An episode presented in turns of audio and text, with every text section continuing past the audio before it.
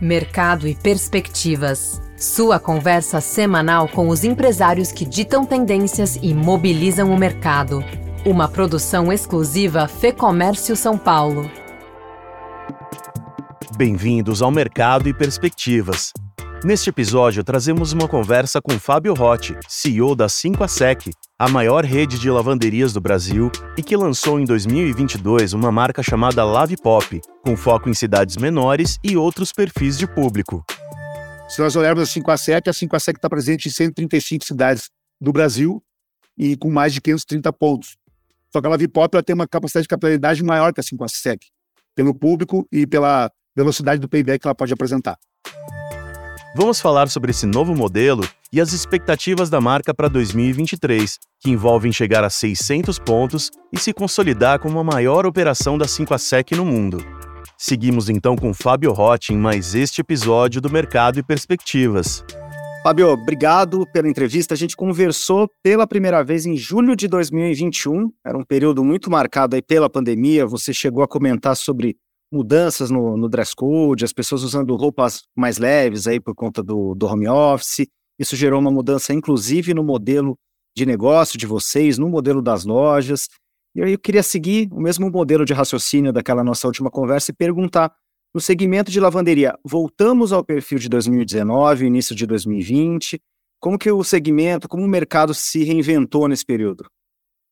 Se tinha naquele momento um horizonte de, de uma mudança até que permanente da, de alguns modelos, dentre eles o próprio home office, né, que estava muito forte naquele momento, as empresas colocando seus funcionários em teletrabalho, isso por consequência muda naturalmente o código de vestimenta, né? Então, se você está trabalhando no home office, você pode estar tá com um blazer por cima de uma reunião, mas embaixo está com um shorts, uma bermuda, enfim, né?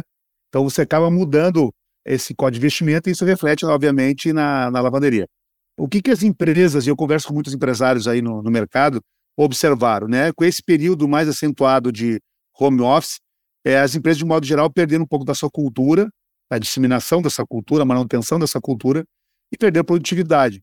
Claro que o modelo de home office ele funciona muito bem para alguns, alguns setores, ele funciona, mas para outros, a dinâmica do presencial, da troca de ideias, da criatividade, da inovação, da resolução de alguns problemas, ele é fundamental.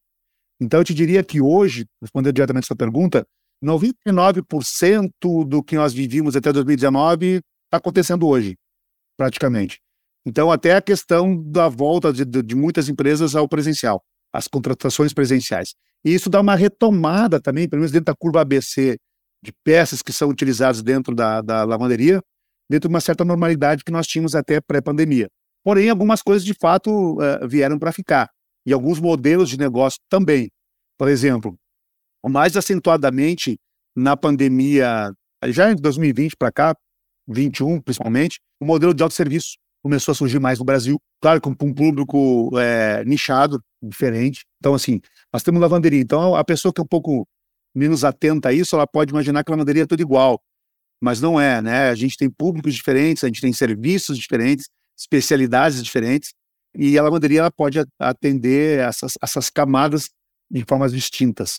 Então, esse modelo do, do, do autosserviço, ele, ele realmente ele começou a vir, e isso vem em encontro, inclusive, com o desenvolvimento de negócios que a gente já tinha nessa linha, mas também fortificou a, a questão onde a 5, a SEC, por exemplo, está baseada, que é a conveniência, a praticidade, serviços diferenciados, diferenciados, uma alta qualidade, né, que é voltado para o nosso público-alvo.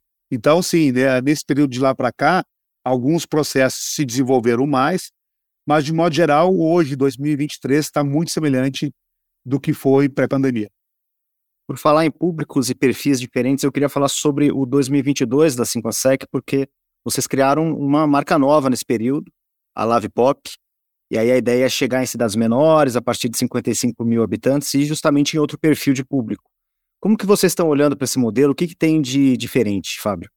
Bom, o conceito Pop nasceu porque, após nós analisarmos a quem a 5A atinge, o, o, padrão de serviços que ela atinge, a gente observou que tinha um público que estava ficando de fora porque ele não utiliza a 5A no seu modelo. Então, nós vimos aqueles, aquele pessoal mais jovem, está início de carreira, né, mais escolado, ainda não está num padrão de carreira ainda mais é, de ascensão. Né? Mas ele precisa de serviço porque a vida é dinâmica, atribulada. Muitas vezes um casal jovem, né? Então dois têm, têm essa, é, essa dinâmica de trabalho, pouco tempo em casa para processar suas roupas. Também dentro de uma dificuldade da, da 5 a SEC, a 5 a SEC pelo padrão de negócio e pelo, pelo porte de investimento nicho, ela não cabe em algumas cidades menores de 200 mil habitantes. Então, a, a Live Pop também ela tem essa capacidade, por ser um, um valor para o empreendedor de menor investimento, porque ela tem um, uma gama de serviços diferente dos serviços que a 5SEC oferece, mais democráticos, por assim dizer, ela teria essa capacidade de penetração. Então, nós estamos bem segmentados com o público da 5SEC e Live Pop, e assim a gente entende que a gente consegue abranger o mercado de lavanderia como um todo. Claro que a, através dos nossos sistemas de geoprocessamento e geomart, a gente consegue identificar é, de fato onde cada uma pode operar com a máxima eficiência. O que a gente vê de 2018, mas mais acelerado pela pandemia para cá, uma enxurrada de novas marcas, principalmente de autosserviço, infelizmente não tem esses critérios. E aí isso deve gerar uma bolha no mercado. Não que o setor de lavanderia vai se tornar isso, mas essas marcas mais efêmeras, vamos falar assim, que o cara montou uma loja, achou que, pá, vou franquear porque eu vou ter escala e tal, não necessariamente testou o modelo. Para franquear, você tem que dar suporte ao franqueado, você tem que fazer pesquisa e desenvolvimento, você tem que ter produtos de marketing interessantes, você tem que estar tá bem calcado no nicho desse público, saber que esse público de fato precisa, não é simplesmente abrindo uma loja e colocando, né? E nós temos essa preocupação, nós lançamos a, Live Pop, tanto que nosso processo seletivo de franqueados ele é muito criterioso, porque tem que ter sinergia entre o franqueado, a localidade, público e a marca. E mas nós já inauguramos já algumas operações e a gente acredita que até o final do ano nós temos 20 operações da Lave Pop já é, funcionando no Brasil. E a tendência é essa marca também acelerar aí com a sua marca irmã mais velha aqui, que já domina o Brasil, né? É ter uma aceleração aí potencial, porque se nós olharmos a 5 a 7, a 5 a 7 está presente em 135 cidades do Brasil e com mais de 530 pontos. Só que a Lavi Pop ela tem uma capacidade de capitalidade maior que a 5 a 7, pelo público e pela velocidade do payback que ela pode apresentar. Abre-se aí um mercado enorme, né, Fábio? Exatamente. O Brasil, hoje, nós temos aí 4 ou talvez 5% de penetração da população economicamente ativa que, tem o, que usa um serviço de lavanderia de uma forma eventual recorrente. Quando a gente compara com a Europa, passa dos 35%, 40% dos Estados Unidos nesse patamar parecido, embora o modelo dos Estados Unidos é mais autosserviço e a Europa é mais especializada como somos nós no Brasil. Então você vê o quanto de mercado net, bruto ainda, nós temos para desbravar, né? Nós temos ainda um grande mercado no Brasil, isso tem chamado a atenção de fato de grandes companhias e também de alguns aventureiros. Tem chamado a atenção. Então, realmente a capacidade desse mercado de crescer à medida que o consumidor vai ficando mais maduro e entendendo que processar suas roupas, além da conveniência, tem a praticidade, ele economiza quando ele faz conta. Infelizmente, nós brasileiros não somos muito é, educados desde pequeno com a educação financeira, de fazer conta, né? Isso é um problema que nós temos aí culturalmente. Mas quando a gente bota a ponta do lápis ali, a gente vê realmente o benefício de processar suas roupas fora, né? Fora, fora da sua residência. E a praticidade que você tem, conveniência que você ganha com isso, além de ganhar uma maior durabilidade da sua primeira pele, que eu chamo, porque a roupa ela traduz quem você é, o seu estilo, né? A sua cultura e tudo mais. E a primeira coisa que aparece muitas vezes até que é a sua própria pele. Então a gente não fala que é a segunda pele, é a primeira pele porque ela traduz você. E ela tem, às vezes, um, uma importância até sentimental para algumas pessoas. Então, nós temos a obrigação de tratar com todo carinho e cuidado essa pele do, do nosso consumidor. Então, mas tem muito espaço para crescer, para desbravar, e à medida que o nosso público, consumidor brasileiro, vai amadurecendo nesse contexto. Já pensou frequentar o ambiente que reúne outros empresários e líderes de mercado? Um lugar de troca de ideias e de conhecimento, com ferramentas de negócios e informações exclusivas para quem empreende? Quer saber mais? Confira agora o lab.fecomércio.com.br. Agora, seja 5ASEC, seja Pop, existe uma tendência de transformação das lojas, né, das lavanderias, para alguma coisa mais próxima de um centro de serviço você falou do autosserviço, que é uma tendência. Agora, o centro de serviço oferecendo outras opções, esse é um ponto que eu queria é, tratar com você. E outro ponto também é a multicanalidade, porque a gente teve esse período de aceleração né, da multicanalidade, desde que você assumiu em 2016, eu acho que isso vem em uma crescente. Como que você vê também a questão da multicanalidade como tendência, ou isso pós-pandemia regrediu? Como que está esse olhar de vocês para isso? na verdade, hoje as empresas estão sendo pressionadas não só a questão da multicanalidade, não só a questão da diversidade de serviços oferecidos, mas também com uma pegada sustentável e social. Então, se fala muito ESG hoje, você vai ouvir. Mas quantas empresas de fato trabalham com seriedade e essa sigla é tão importante no mercado corporativo, né? É uma análise que a gente pode fazer mais profunda em outro momento.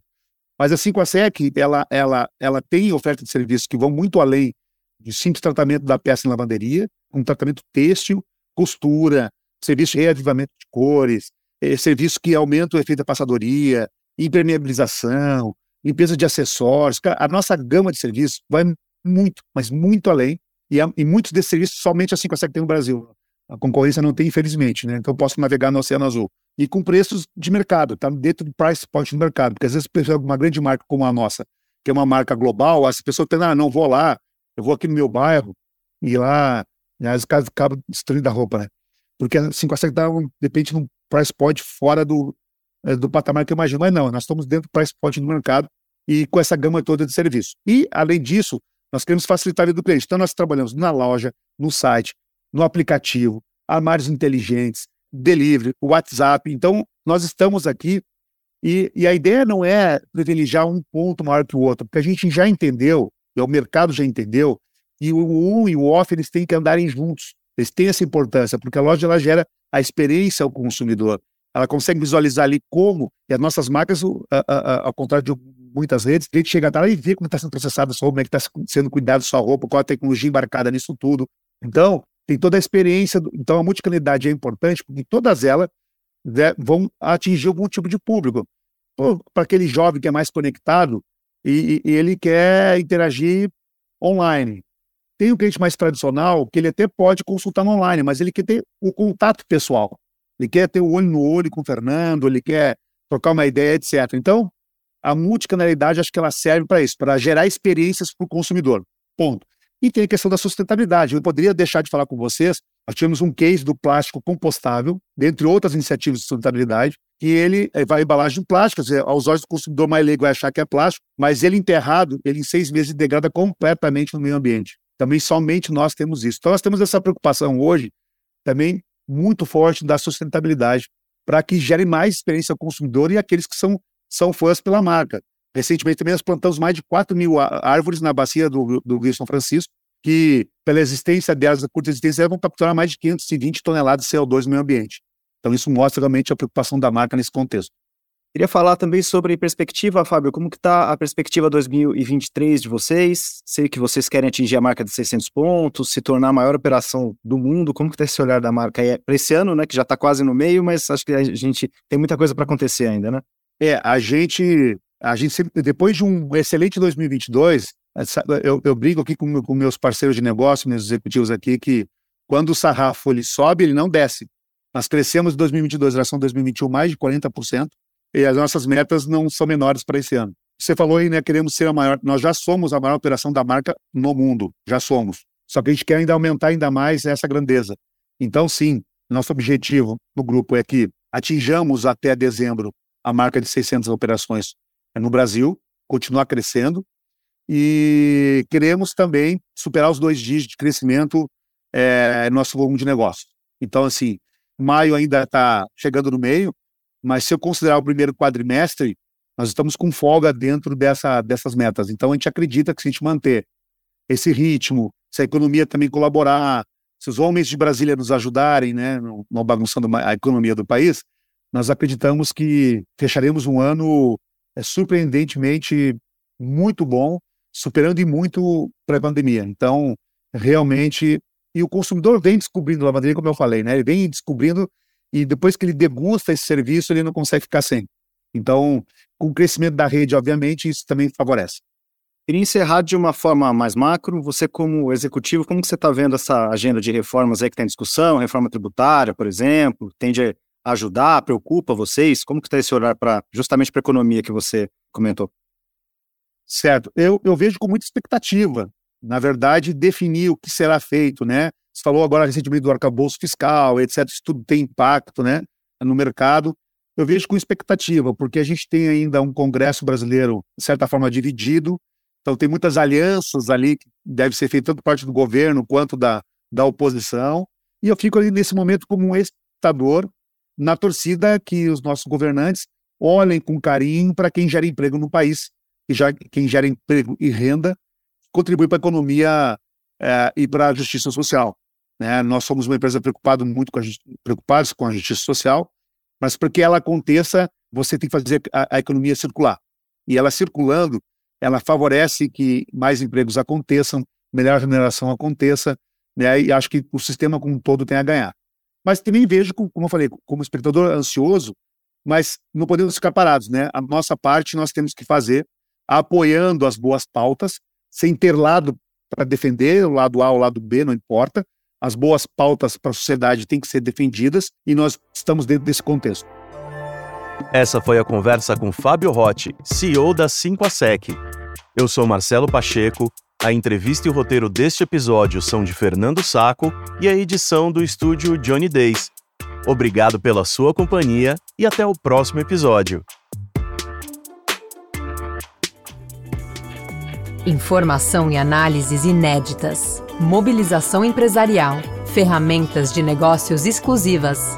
Tudo isso você encontra no lab.fecomércio.com.br. Acesse agora e confira